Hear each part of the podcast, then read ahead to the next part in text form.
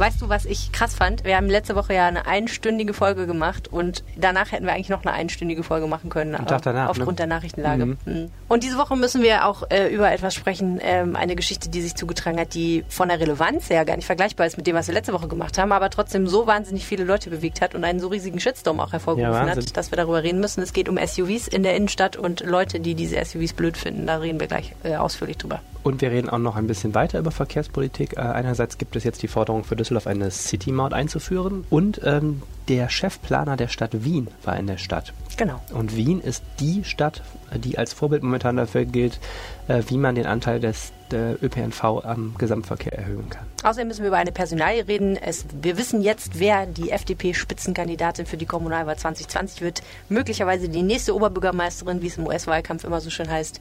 Marie-Agnes Strack-Zimmermann. Und obwohl das politisch wirklich alles andere als eine Überraschung ist, äh, habe ich jetzt auch das Gefühl, jetzt läuft offiziell der Wahlkampf vor der Kommunalwahl. Mein Name ist Helene Pawlitzki und ich bin im Studio mit Arne Lieb.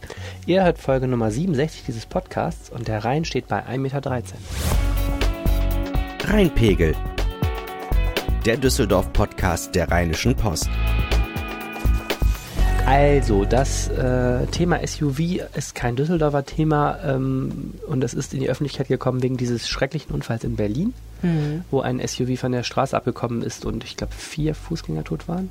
Ja, Nee, wobei zwei. das Thema Zwei. SUVs und ob es eigentlich okay ist, ein SUV in der Großstadt zu besitzen, moralisch betrachtet, gibt es schon ganz lange, habe ich festgestellt in der Recherche.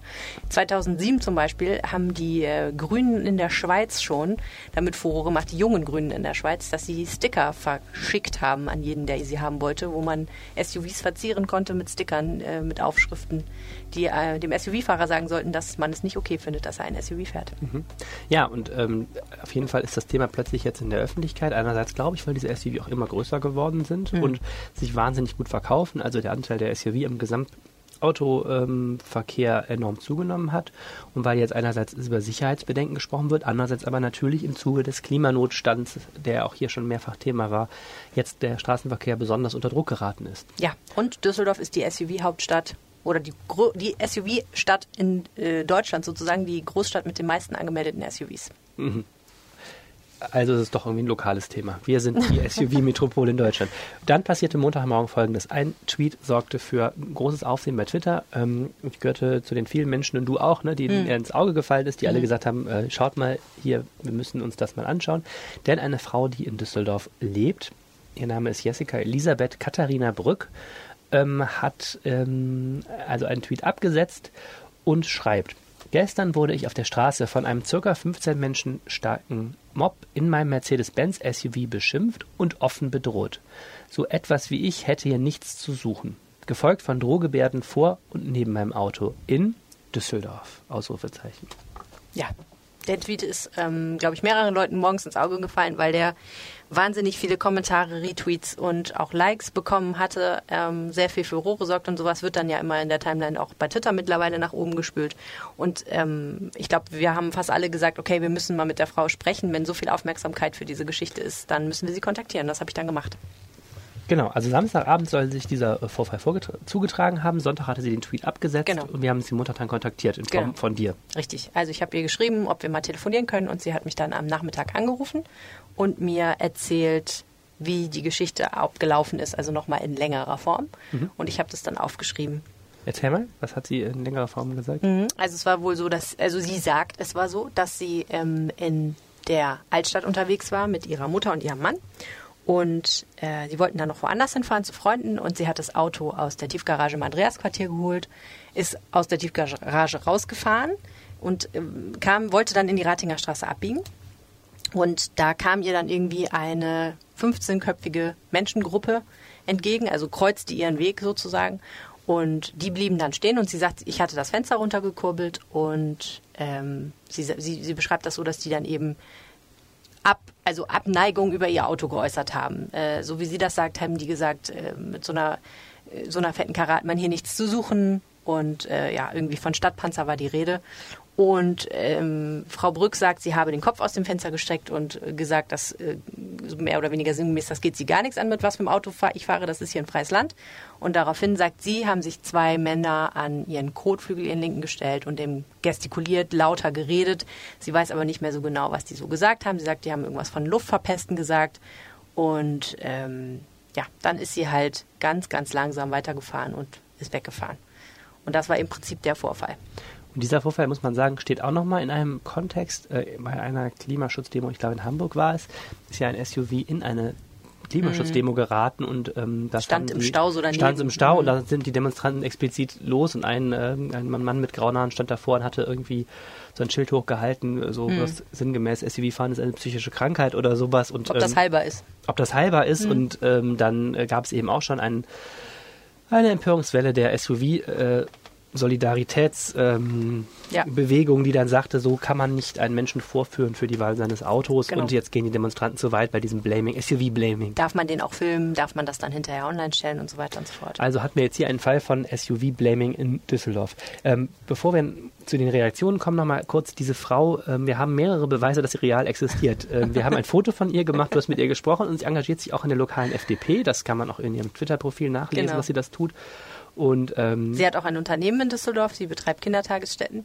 Also das ist deswegen wichtig zu sagen, weil später, da greife ich dann ein bisschen vorweg, ähm, kam halt die Frage auf, ob das überhaupt alles real ist und welche Belege wir eigentlich für diese Geschichte haben. Und man muss dazu Folgendes sagen. Ja, wir haben mit Frau Brück gesprochen und ich habe auch später noch mit ihrem Mann gesprochen, der auch im Auto saß. Mit ihrer 83-jährigen Mutter habe ich jetzt nicht gesprochen. Das war irgendwie nicht möglich so. Das heißt, ich kenne diese Geschichte jetzt aus zwei, von, aus, von zwei Menschen, die aber natürlich miteinander zu tun haben und jetzt nicht von einer unabhängigen dritten Quelle. Und ich habe natürlich auch keinen Zugriff auf die Leute, die da irgendwie vorbeigelaufen sein sollen. Das heißt, und es gab auch keine Anzeige bei der Polizei. Also gibt es auch keine polizeiliche Ermittlung, Richtig. wo die nach denen genau. gefahren wird. Deswegen habe ich die Geschichte auch im Konjunktiv aufgeschrieben und halt versucht zu vermitteln, dass ich nicht weiß, ob das tatsächlich stattgefunden hat, sondern dass das einfach ihre Schilderung ist.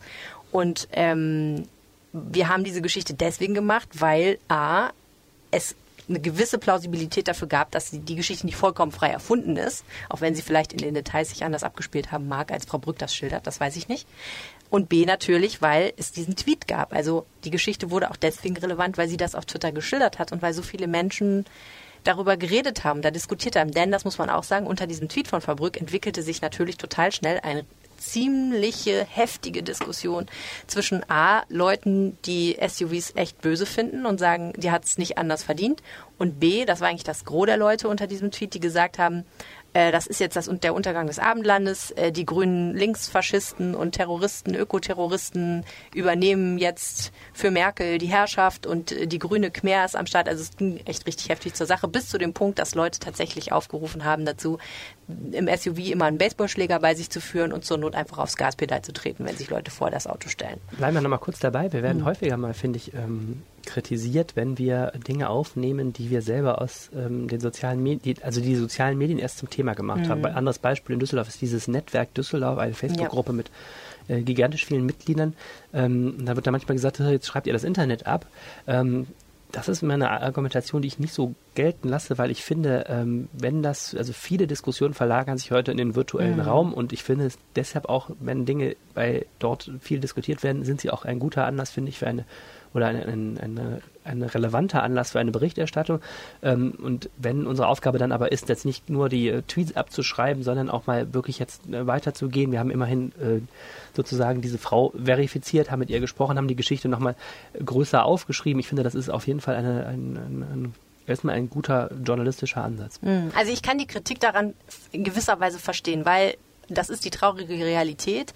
Ein Vorfall, der vielleicht sonst von dem nur der Freundeskreis von Frau Brück erfahren hätte mhm. und sonst hätte den keiner groß interessiert, der, der, der bekommt natürlich heutzutage dadurch, dass das im Netz kommuniziert wird und dass im Netz dann sofort tausende Leute darauf reagieren, eine eigene Relevanz. Das ja. heißt, der Tweet an sich wird eigentlich schon das Event, über das wir berichten. Und das kann man blöd oder nicht so blöd finden, aber das ist einfach so. Ähm, was wir nicht machen, und das finde ich ist eine wichtige Unterscheidung, ist, wir schreiben nicht den Tweet ab und dann war es das, sondern immer wenn wir eine Geschichte machen über so eine, so eine Sache, kontaktieren wir denjenigen, der die Geschichte ursprünglich erzählt hat und versuchen zumindest nachzuvollziehen, ob es da irgendwelche Punkte dran gibt, die uns komisch vorkommen. Wir reden jedenfalls mit den Leuten, die das ähm, mal ursprünglich gepostet haben. Was natürlich nicht heißt, dass wir immer bis zum allerletzten gehen, um zu verifizieren, ob das alles stimmt. So, das ist, auch so. Und ich habe jetzt auf jeden Fall gelernt aus dieser ganzen Sache, dass wir vielleicht zumindest das transparenter machen sollten. Wieso machen wir das und wie gehen wir dabei vor? Weil das war dann tatsächlich, nachdem wir dann mit ihr gesprochen hatten und ich den Artikel dann auch getwittert hatte, der nächste Shitstorm mehr oder weniger. Ähm, super, super viele Leute haben die Berichterstattung kommentiert und sehr, da gab es einfach sehr, sehr viel Kritik dran, dass wir diesen Artikel überhaupt gemacht haben. Also ähm, ne, so frei nach dem Motto, ihr macht aus einer Mücke einen Elefanten. Das war aber noch der geringste Teil der Vorwürfe. Ähm, das, das Interessante daran war, die kamen wirklich aus zwei Seiten. Mhm. Die eine Seite, ich hatte auch einen Kommentar zu dem Thema noch geschrieben, die eine Seite warf mir vor, ich würde Gewalt gegen SUV-Fahrer verherrlichen und die Freiheit von SUV-Konsumenten beschneiden wollen und dem das Wort reden, dass man so mit der umgeht. Weil du, was hattest du kommentiert? Sag nochmal kurz deine These. Ja, ich habe halt geschrieben, ich persönlich finde SUVs, also ich paraphrasiere, ich finde SUVs auch nicht so toll. Es gibt auch gute Gründe, warum man ähm, sich über SUVs in der Stadt ärgert. Die fangen an bei möglicherweise irgendwelchen Klimaschutzgeschichten und enden aber bei Lärmbelästigung und vielleicht auch möglicherweise Sozialneid. Ne? Gibt viele Gründe, warum Leute das blöd finden, dass andere Leute SUVs in so einer Stadt, so einer engen Stadt auch wie Düsseldorf fahren. Aber trotzdem ist es natürlich vollkommen un, ähm, indiskutabel, die irgendwie anzuschreien auf der Straße. Wo sind wir denn hier? Was mir halt wichtig ist, ist, ich finde, es ist okay, den Leuten zu sagen, sagen. Ähm, ich, ich, bin kein Freund deiner, ähm, deiner, deiner Konsumentscheidung, aber ich finde, das muss man höflich machen. Mhm. Und ähm, ganz bestimmt finde ich, sollte man nicht irgendwelchen Leuten anschreien oder ihnen auf den Kotflügel haben, was mhm. jetzt hier nicht passiert ist. So, ähm, daraufhin wurde mir vorgeworfen, ich würde, man dürfe aber eigentlich den Leuten auch nicht sagen, dass SUVs blöd sind, so und weil jeder darf selber fahren, was er will, was ich ja auch so sehe, aber ich finde auch jeder darf sagen, was er will. Und ähm, auf der anderen Seite, also das war so das eine Spektrum der Kritik, das andere Spektrum der Kritik ging in eine ganz andere Richtung. Die haben nämlich gesagt, wir hätten diesen Vorfall frei erfunden. Beziehungsweise Frau Brück hätte den Vorfall frei erfunden. Und dazu kam eben noch das Problem, dass dieser Vorfall nicht nur über den Account ähm, äh, Jeckbrück, über den, den ich jetzt mhm. gerade vorgelesen habe, getwittert worden ist, sondern kurz davor auch über einen anderen Account. Ja, das war echt ein Problem. Also es gab nur Screenshots es gab immer wieder so Screenshots, die poppten auf in der Kritik, die gesagt haben, guck mal hier, diese ganze Geschichte, wortgleicher Tweet gibt es schon bei dem Account, bei dem Account. Es waren, glaube ich, zwei verschiedene Accounts. Ich glaube, später kam noch ein dritter dazu, aber es, es waren zwei und einer von denen das Datum des Tweets lag leider vor dem Originaltweet, über den ich berichtet habe. Da gab es eben den Verdacht, dass Frau, diese Frau Brück ein erfundener Teil einer Botkette ist, die äh, in ganz Deutschland äh, oder äh, irgendwie universal immer wieder äh, Übergriffe auf SUV-Fahrer erfindet, um den, die Kritik an SUVs zu, ähm, zu diskreditieren. Es wurde tatsächlich nicht ganz so explizit gemacht, wie die Verschwörung tatsächlich aussieht. Also eine Sache ist, dass Frau Brück ja auch in ihrem Twitter-Profil schon gesagt hat, und das stimmt ja offenbar auch, dass sie in der FDP sich engagiert, ehrenamtlich in Düsseldorf. Und ähm, sie hatte vorher irgendwann mal einen Tweet von Christian Lindner retweetet, in dem er auf einen Gastbeitrag hingewiesen hat, den er selber geschrieben hat. Und der Tweet beginnt mit den Worten, ähm, wir brauchen keine Umerziehung in Sachen Mobilität oder so mhm. ähnlich. Also es ging halt, ne, oder ums Autofahren oder irgendwie mhm. so. Also es ging halt, ne, er, er weist die Kritik an Autofahren zurück und will, dass die Autofahrer nicht immer so diskreditiert werden aktuell in dieser Klimadebatte. Und ähm, naja, die, die Theorien gingen dann so in die Richtung, dass ja mehrere FDP-Menschen sich möglicherweise zusammengeschlossen haben, um solche Angriffe auf äh, SUV-Fahrer zu erfinden. Und dann ähm, da so eine Art Twitter-Kette, also ob das jetzt Bots sind oder ob das einfach nur Leute sind, die eine sehr dumme Idee hatten, denn man muss ja ehrlich sagen, ne, fünfmal denselben Tweet mit denselben Worten abzusetzen das ist sehr schlecht. Das wäre eine super schlechte Verschwörung ja. einfach. Das wäre richtig, richtig bescheuerte Verschwörung. Und da an der Stelle war ich dann auch einfach ein bisschen beleidigt, dass einige Leute meinten, ich wäre Teil dieser FDP-Verschwörung. Weil, sorry, aber wenn ich Teil einer Parteiverschwörung bin, dann ist die besser. Kann ich nur sagen, ohne Scheiß. Also nicht besser als die FDP, aber besser aufgezogen. Die ist insgesamt auf jeden Fall besser aufgezogen. Ja, strategisch, also die würde dann vielleicht auch funktionieren. Man würde nicht sofort mit einem Fingerschnitt drauf kommen. Das Problem war, dieser Tweet, den, der existierte nur als Screenshot. Der Account, von dem der abgesetzt war, ähm, war deaktiviert. Der Tweet war gelöscht. Und ich muss auch ehrlich sagen, ich war auch ratlos, weil ich auch nicht wusste, wie kann das sein. Wie sich dann rausstellte, war einer von diesen beiden Kopie-Tweets war tatsächlich ein Fake. Den hatte nämlich einfach jemand kopiert, weil er einfach ein bisschen ärgern wollte. So. Mhm. Der hat aber mit der Sache offenbar gar nichts zu tun. Der hat dann auch später drunter geschrieben, ich habe den nur kopiert, weil ich das witzig fand. Der andere Tweet, äh, also es war einfach nicht greifbar. Ich habe überlegt, okay, kann jemand das Datum manipuliert haben? ist das vielleicht auch jemand, der den Tweet so kopiert hat. Das war meine erste Vermutung. Das Profil, von dem der kam, war irgendwie total obskur. Das war irgendwie ein Deckname, es gab keinen Klarnamen, äh, man konnte keine der Tweets sehen. Wie gesagt, es war alles echt total schwierig. Der hatte ganz, ganz viele Follower. Der sah auch sehr provokant aus auf so eine Weise. Da war irgendwie ein Foto von so einer Frau, die einen Mittelfinger vor ihre Lippen hält und so. Also es war echt total schwierig zu sehen, wo kommt, wo kommt das eigentlich her? Es war jetzt auch nicht dezidiert links oder rechts oder so, dass mhm. man daraus hätte schließen können. Und ich habe einfach gesagt, okay, Freunde, ich sehe hier nur einen Screenshot. Der Screenshot kann auch manipuliert sein, was das Datum angeht. Mhm. Ich weiß nicht, was ich damit machen soll. Ähm, und ich wollte zu dem Zeitpunkt nicht so gerne diesen anderen Account anschreiben, weil ich gedacht habe, okay, das ist offenbar eine Provokation.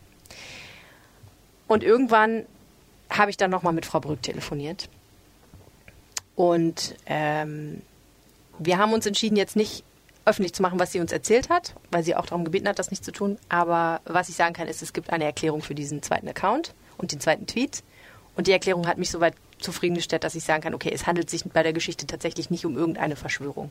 Hm. Ich weiß immer noch nicht, ob Frau Brück tatsächlich das so in dem Detail passiert ist. Aber dadurch, dass ich mit ihr und ihrem Mann gesprochen habe und es eigentlich wirklich keinen Grund für eine Frau gibt, die mit ihrem Klarnamen im Internet steht, die lokal bei Parteien irgendwie engagiert ist. Es gibt, also es wäre ein großes Risiko, sich diese Geschichte einfach frei zu erfinden und das so zu publizieren. Also ja. deswegen gehe ich weiter davon aus, dass es irgendwie so passiert ist. Was ich aber viel interessanter an der Geschichte finde, ist, wenn man sich durchliest, was sie mir geschildert hat in dem Artikel und das vergleicht mit dem, was sie getwittert hat, dann muss man auch einfach sagen, es ist eigentlich auch fast gar nichts passiert. Wenig passiert, ne? naja, so sie schreibt in ihrem Tweet ja von, sie sei beschimpft und offen bedroht worden. Das hat sie mir so nicht erzählt. Also nichts von dem, was sie mir erzählt hat, kann ich als Beschimpfung wahrnehmen, mhm. weil Stadtpanzer, fette Karre, du hast hier nichts zu suchen. Wenn sich jemand vor ein Auto stellt und mich nicht weiterfahren lässt, dann ist das vielleicht strafrechtlich betrachtet Nötigung. Mhm. Aber auch nicht so eine schlimme Nötigung, ehrlich gesagt. Und ich kann jetzt Bedrohung hat sie mir so jedenfalls nicht gesagt. Also sie hat mir nichts gesagt, wo ich sagen könnte, okay, das war definitiv eine Bedrohung oder eine Beschimpfung. Also was ich jetzt nochmal gelernt habe. Und es war auch kein Mob übrigens, wie sie geschrieben hat, ne? weil es waren halt, sie schreibt selber, muss ich kurz ja. sagen, 15 Leute, gut angezogen, äh, Ende 40, Anfang 50, nicht alkoholisiert. Ich habe sie da de dezidiert nachgefragt. Also es war jetzt auch nicht irgendwie der grüne Junggesellenabschied mhm. oder die irren Ökoterroristen mit einem Baseballschläger über, der Schulter. Was ich jetzt gelernt, also zwei Dinge, ja. die ich daraus schließe. Das eine ist, ähm, es ist nochmal ein weiterer Beleg dafür, was man jeden Tag eigentlich bei Twitter sieht. Es wird ähm, in den sozialen Medien wird nicht diskutiert mit dem Florett, sondern nee. eher mit dem breiten zweihändigen Schwert. Es wird jede Diskussion mit der Keule. Mit der Keule. Es wird wahnsinnig, äh, wahnsinnig immer aufgeheizt, ja. äh, beschimpft, auch persönlich angegangen. Es wird aus jedem aus jeder Lappalie wird eine Welt äh, umspannende Weltentscheidung gemacht. Das ja. ist Punkt eins und Punkt zwei.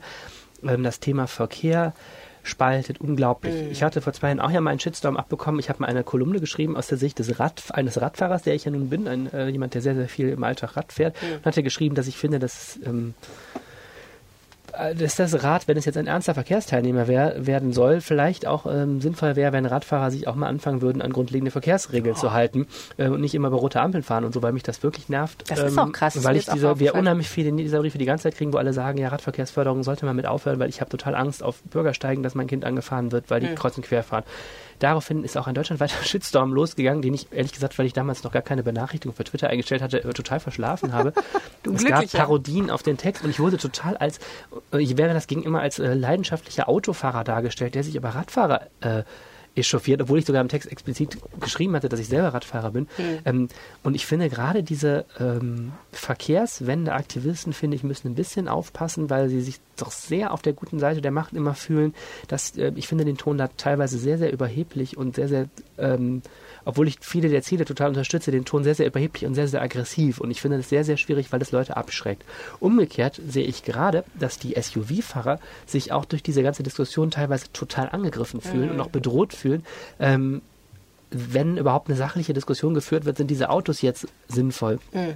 Und wenn man sich die Entwicklung des, des Kohlendioxid Kohlendioxidausstoßes im Straßenverkehr anschaut, muss man sagen, die Diskussion muss man einfach führen, mhm. ne?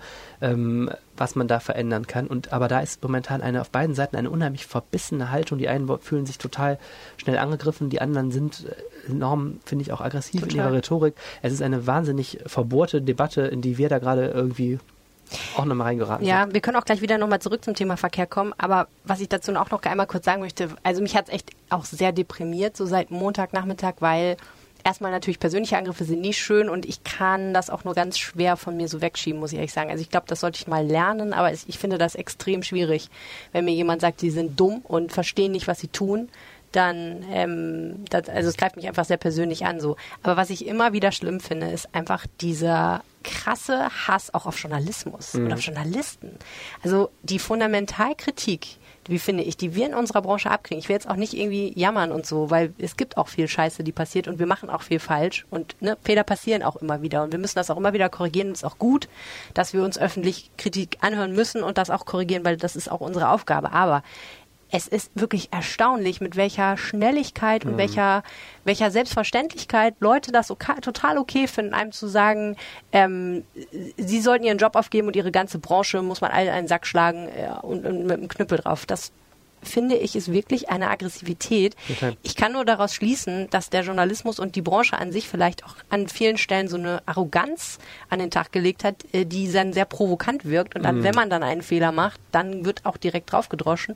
Also es ist wirklich krass, wie sehr Leute Berichterstattung hassen und und ähm, das, das und, reicht von relativ relativ differenzierter Kritik mit Beispielen, was ich voll okay ja. finde und was mir auch wichtig ist, bis zu wirklich einfach dem Hinweis, wir würden ja sowieso alle nur Lügen erzählen. Das ist jetzt kein das, neues Phänomen, aber. Das, was mich total daran auch deprimiert, sehe ich auch so, dass es ähm, immer sofort der Vorwurf kommt, jede Berichterstattung sei interessensgeleitet. Genau. Also wenn jemand irgendwie schreibt von einem, wenn, wenn wir berichten über äh, SUV in Düsseldorf, dass dann die einen sagen, aha, die berichten über SUV, weil sie gekauft sind von der FDP und die mhm. anderen sagen, aha, sie berichten über SUV, weil sie ein Verbot von SUV einleiten weil wollen. sie Jeder, also, sind. Es wird wahnsinnig schnell hinter jedem Bericht ja. ähm, auch äh, total völlig Hanebüchen ja. ähm, behauptet, da läge eine politische Agenda hinter und das ist eine Sache, die mich echt deprimiert, weil unsere Rolle als Journalist eben nicht die ist, ähm, nicht die ist, eine Agenda nach vorne zu treiben.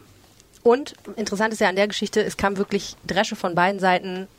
Da kann man ja dann aufs Not rausschließen, irgendwas haben wir richtig gemacht. Wo ich mich wirklich, bei wem ich mich wirklich bedanken möchte, sind ein paar Rheinpegelhörer, weil ähm, einige haben mich auch angeschrieben, einige haben auch getwittert und so. Und was ich daran spannend fand, war, es gab auch bei denen einige, die ähm, nicht gut fanden, dass wir diese SUV-Geschichte gemacht haben und die das kritisch fanden und die auch davon ausgegangen sind, das ist ein Fake.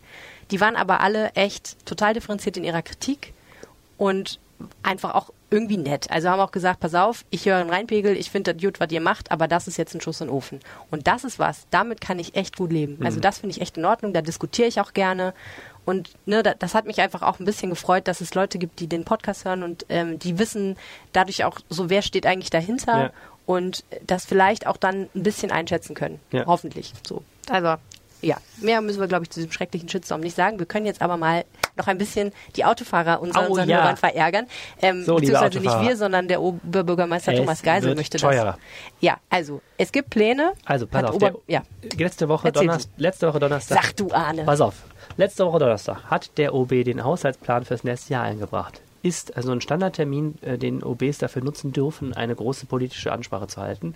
Wir wissen ja, ähm, kommen wir gleich noch zu, nächstes Jahr ist Kommunalwahl. Mhm. Die Rede an sich war total langweilig, es war eigentlich alles total berechenbar und plötzlich äh, fiel das Wort City-Maut. Mhm.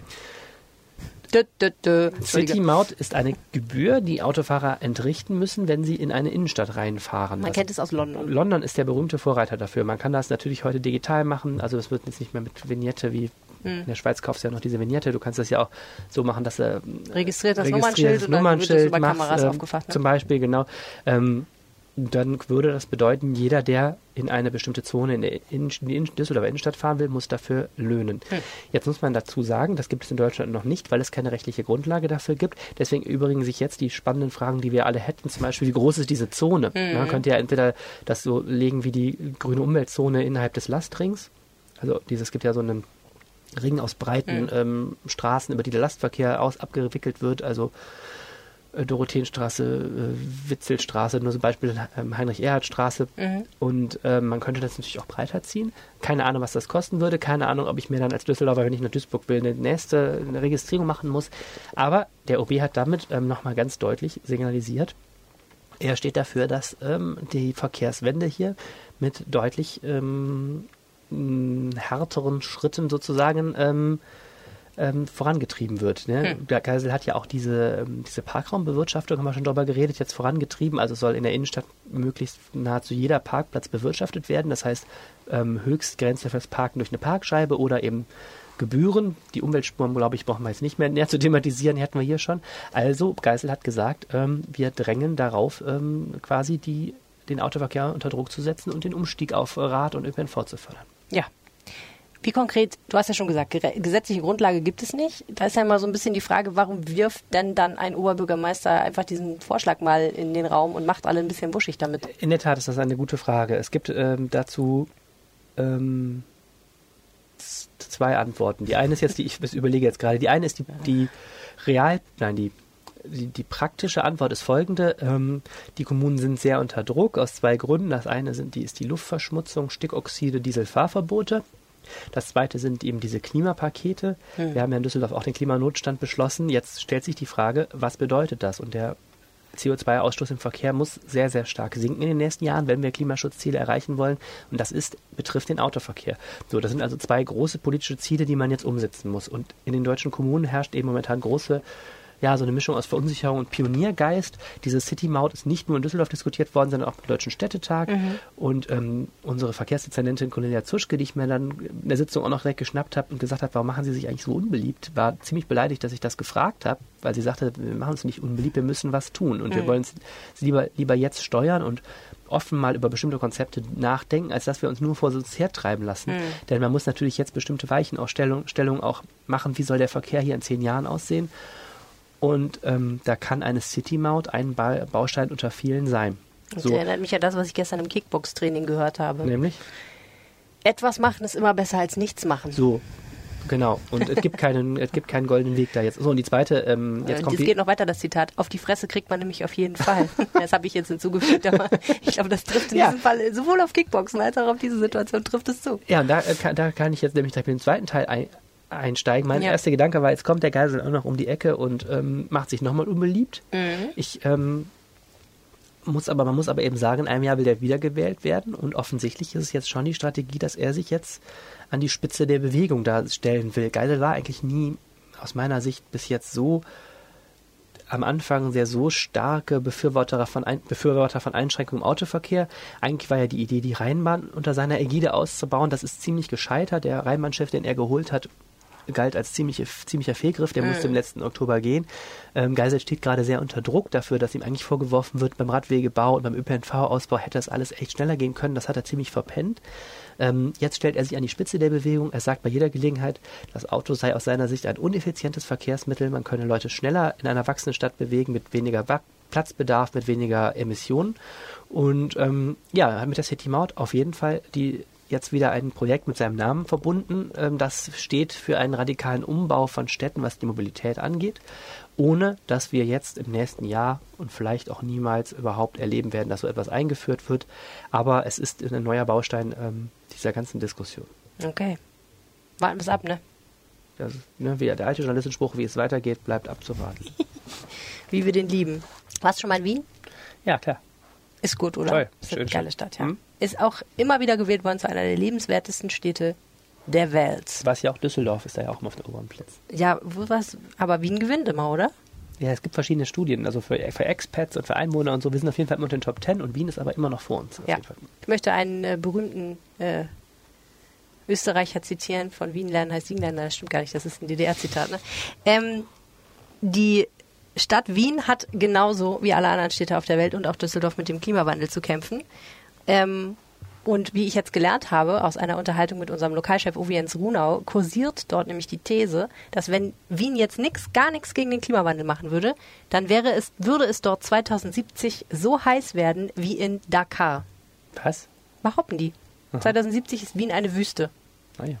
Weiß ich nicht, könnte schon stimmen. Gut, dass keiner von uns hoffentlich äh, das erleben wird.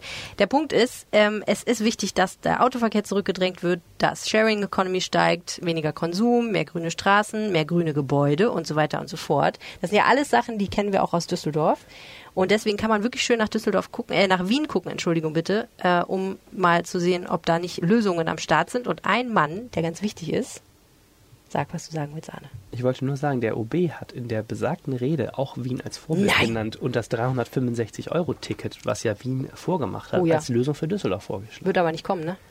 Ist eine andere Frage. Ich wollte nur sagen, alle blicken nach Wien, auch wir Düsseldorfer. Wird nicht kommen, weißt du nicht, oder wird nicht kommen, ist eine andere Frage. Wir müssen darüber nochmal diskutieren. Äh, Ist die Frage, wie man es finanziert. Ah, das ist immer die Frage, wie man es finanziert. Also, jedenfalls, Wien, wichtige Stadt. Und der Planungsdirektor der Stadt Wien, Thomas Madreiter, hat dazu jetzt vor 230 Gästen in der Architektenkammer NRW in Düsseldorf einen Vortrag gehalten. Und mein Kollege, unser Kollege, unser hochgeschätzter Lokalchef Uwe Jens Runau, der sich wahnsinnig interessiert und Architekten total spannend findet, war da.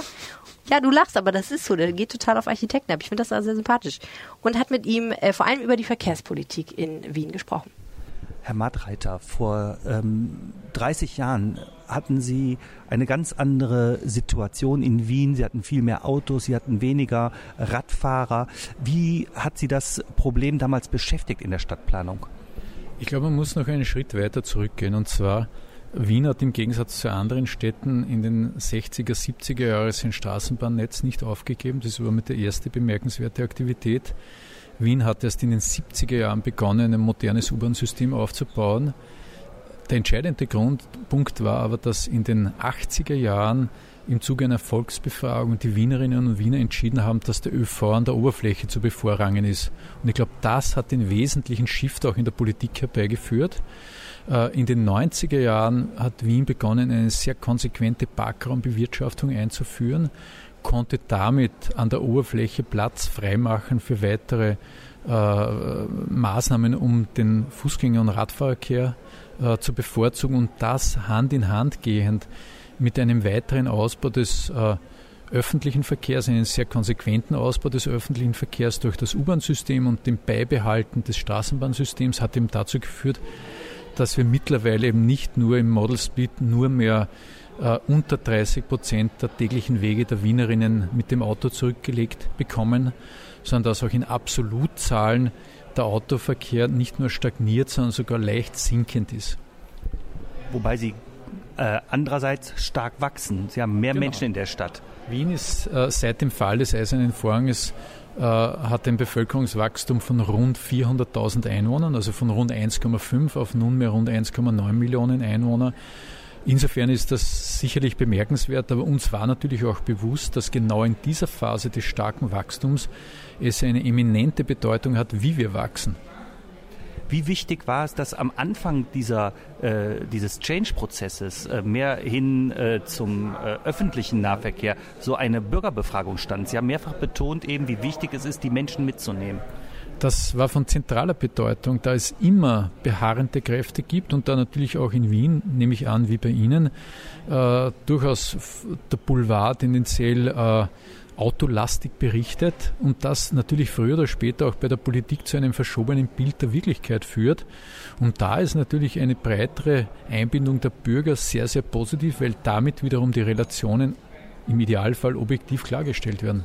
Sie haben jüngst eine Befragung wieder gemacht und haben die Bürger gefragt, kann man in Wien ohne Auto auskommen? Wie war das Ergebnis? Ja, das war sensationell und zwar erstaunlich. Es haben über 90 Prozent der Wienerinnen und Wiener der Aussage zugestimmt, dass man eigentlich in Wien kein Auto besitzen muss.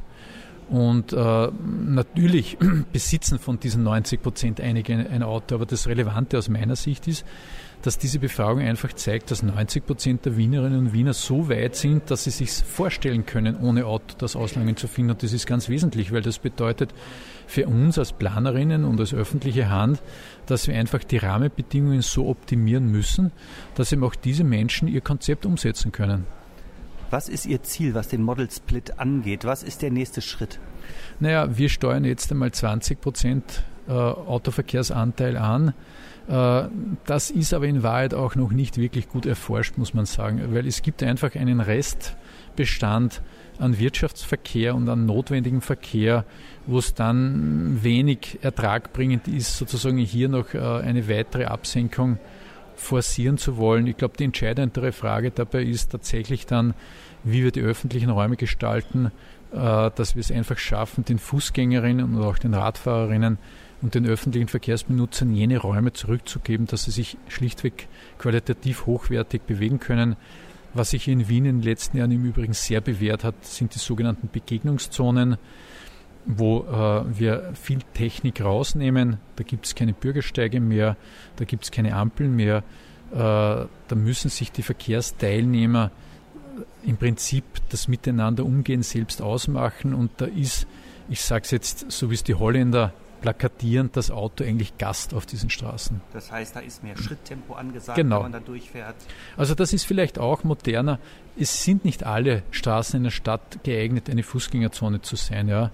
Aber es sind ganz, ganz viele Straßen dafür geeignet, äh, die Geschwindigkeit radikal runterzusetzen auf 30 äh, km/h oder idealerweise auf 20 km/h, um einfach wieder den öffentlichen Raum die Bedeutung zu geben, die er eigentlich einmal hatte, nämlich als Lebensraum für die Menschen, auch für Kinder, Bewegungsraum. Komme ich gefahrlos zur Schule, kann ich mich hier ordentlich bewegen, weil auch das ja wiederum den Model Split beeinflussen wird. Und das kommt bei den Wienern so gut an, das finden die in Ordnung. Das finden sie in Ordnung, das zeigen diese Befragungen. Wir haben etwa jetzt äh, verstärkt Schulstraßenprojekte initiiert. Die werden Sie nämlich an bei Ihnen auch haben, wo wir einfach gegen die Elterntaxis vorgehen wollen. Und ich glaube, da muss die öffentliche Hand auch radikal vorgehen, weil sonst komme ich einfach in eine Spirale rein. Eltern sind der Meinung, sonst sie müssten aus Sicherheitsgründen das Kind mit dem Auto in die Schule bringen und sind in Wahrheit genau, produzieren genau die Unsicherheit, die dazu führen, dass noch mehr Eltern äh, ihre Kinder mit dem Auto in die Schule bringen und dann die wenigen tatsächlich unsicher sind. Und dem wollen wir entgegenkommen, äh, treten, indem wir schlicht und ergreifend vor Schulen jetzt zunehmend das Autofahren zumindest zu den Zeiten von Schulbeginn und Schulende einfach verbieten. Noch zwei Fragen. Sie haben äh, in Wien denn dann auch ein ÖPNV-System, wie wir es hier haben mit unserer neuen Wehrhahnlinie. Ich gehe einfach zur Haltestelle, alle drei, vier Minuten kommt eine Straßenbahn. Ist Wien so gut erschlossen mit dem ÖPNV, dass 90 Prozent dann wirklich sagen können, ich brauche das Auto gar nicht? Absolut, absolut. Äh, es ist tatsächlich so, äh, Wien hat in den letzten Jahren stark investiert, etwa in eine neue Mobilitäts-App, die Ihnen alle möglichen Fahrgastinformationen bietet. Ich habe es im Handy, ich, ver ich verwende es in Wahrheit nicht. Warum? Weil es mir völlig egal ist. Ich gehe zur Straßenbahnhaltestelle und ob die Straßenbahn oder die U-Bahn in einer Minute kommt oder in drei Minuten, ist mir egal. Also brauche ich gar kein Auto ja. mehr. Sie haben eben Ihren Vortrag hier vor äh, einigen hundert Architekten äh, unter die große Überschrift Klimawandel gestellt, dass das eigentlich die entscheidende Aufgabe ist. Und ein Punkt war bei Ihnen am Schluss auch, Straßenraum zurückgewinnen. Wenn nicht mehr so viel Autos fahren, ist das ja auch möglich. Und Sie wollen Straßen massiver begrünen, um durch Verdunstung auch für eine Abkühlung in der Stadt zu sorgen. Äh, was ist das für ein Programm? Können Sie so kurz das mal umreißen? Was investieren Sie da? Was passiert? Äh, Summen kann ich hier noch keine nennen. Also bei uns läuft das unter dem Arbeitstitel Coole Straßen. Und in Wahrheit geht es ja nicht immer auch darum, zusätzliches Geld in die Hand zu nehmen, sondern sich die Frage zu beantworten, wie wir vorhandene Mittel sinnvoll einsetzen. Und das flächendeckende Zubetonieren ist im Übrigen nicht immer die kostengünstigste Form. Also unser Motto momentan lautet die Schwammstadt. Also wie kann ich das Wasser, das Regenwasser in das Erdreich, in den Boden eindringen lassen, damit es hinterher wieder verdunstet? Was sind die Rahmenbedingungen? Wir müssen hier natürlich auch viel lernen, also die Wissenschaft muss hier auch liefern, aber im Prinzip sind das relativ einfache physikalische Mechanismen, die im Endeffekt wieder dazu führen, dass die Stadt im Sommer kühler bleibt. Und wenn wir das nicht schaffen, dann wird die Stadt im Kern kein angenehm zu bewohnender Ort sein. Und Wien hat dann welche Perspektive? Sie haben es eben gesagt, 2070 ist es dann wie warm bei Ihnen? Naja, das äh, oszilliert sozusagen in, in, in einem günstigen Fall, verwandeln wir uns in Marseille, in einem ungünstigen Fall angeblich in Dakar. Äh, ich denke, Stadtplanung in meiner Definition ist ja weniger äh, die Frage, sich mit Prognosen auseinanderzusetzen, sondern zu gestalten. Zukunft ist das, was wir gemeinsam daraus machen.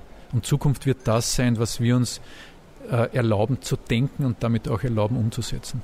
Ich danke Ihnen für das Gespräch. Gerne. Kennst du Futurama? Klar, ich habe das früher total gerne geguckt. Kennst du Mom? Äh, die, der Roboter. Nee, die ist ja kein Roboter, da hast du was falsch verstanden. So. Mom ist ja die, die Roboterfabrikbesitzerin. Ach, die, ja. Genau, Mhm. Moms Roboter. Ich dachte, die wäre auch selber ein Roboter. Die immer mit so einem Fettsuit rumläuft, Ja. aber in Wirklichkeit total schlank und Stimmt, so. Und die hat so eine aufgetürmte weiße Ja, Frisur genau, und so einen rot geschminkten Mund. Ja.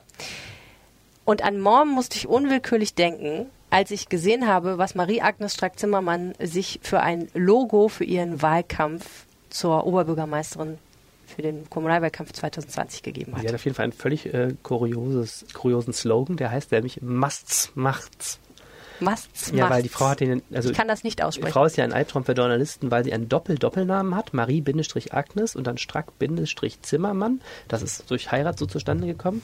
Auch Und- der Vorname? Und äh, das, das ist alleine den Namen zu schreiben, ist schon mehr als eine ungefähr eine Zeitungszeile. Das heißt, wenn sie, wenn, wenn Ja. du sie zu Wort kommen lässt, musst du schon alle für den Namen immer unheimlich Platz einräumen. Deswegen sie im politischen Betrieb auch wie heißt? Ja, deswegen nennt sie sich, äh, also wird sie oft abgekürzt als MASZ und hat jetzt den Slogan Macht's, macht's. Aber eigentlich wird sie doch von ganz vielen Leuten Strazi genannt. Ja, genau. Ne? Also der eigentliche interne Rufname im ganzen politischen Betrieb ist Strazi. ich hätte den ja benutzt, wenn ich der Wahlkampfmanager sich gewesen nicht auf wäre. Macht's.